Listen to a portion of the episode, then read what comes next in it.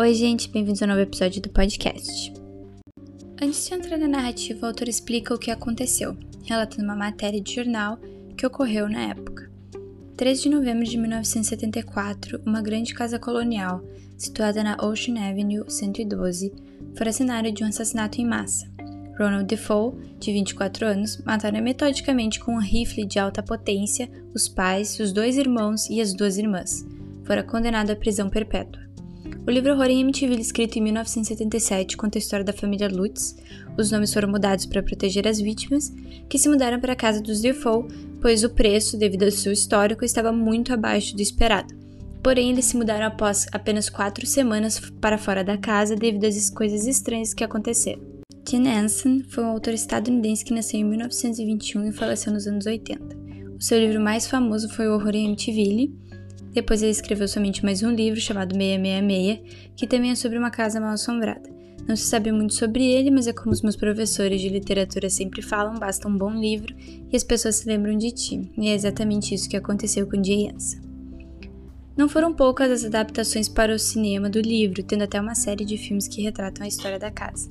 Se quiserem que eu faça um episódio falando de alguma das adaptações, comparando com o livro ou alguma coisa assim, deixe nos comentários do Instagram na publicação do episódio. No seu livro A Personagem de Ficção, o autor teórico de literatura Antônio Cândido comenta: O enredo existe através das personagens, os personagens vivem no enredo. É um saber comum que a personagem principal deve fazer o enredo acontecer. Ela não deve ser uma personagem passiva em que as coisas acontecem para ela e ela reage. E é por isso que para mim a casa em Horror MTV se torna mais do que somente um espaço que tem a função de influenciar como eles veem as coisas, mas sim uma entidade que faz essas coisas acontecerem a família Lutz tinha o poder de somente reagir aos imprevistos da casa. Além de ver a casa como uma personagem, podemos também ver alguns pontos principais da casa como personagens, como o quarto de costura e as suas moscas, a sala de brinquedos, a cozinha e o galpão para guardar o barco. Eles interagem de maneira diferente com os personagens. Antônio Cândido fala no mesmo livro. Verifiquemos inicialmente que há afinidades e diferenças essenciais entre o ser vivo e os entes de ficção e que as diferenças são tão importantes quanto as afinidades para criar o sentimento de verdade, que é a verossimilhança.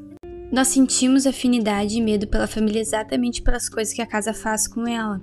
E é por meio dela que nós conectamos com essa família que não tinha absolutamente nada de extraordinário.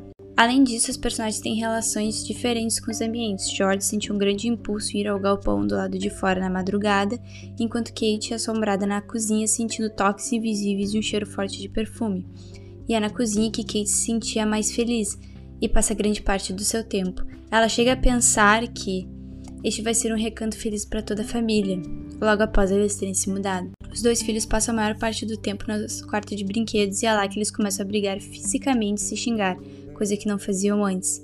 E é no quarto de costura que Missy vê Jory pela primeira vez, o seu amigo imaginário, que depois é visto também por George. Eu particularmente gostei bastante do livro, eu sempre tive curiosidade para lê-lo e eu não fiquei nem um pouquinho desapontada. Eu acho que a estrutura dos diferentes relatos aumentou a tensão da narrativa e eu também acho que é um clássico da literatura de terror e até mesmo do cinema por um motivo. Espero que tenham gostado do episódio e até a próxima.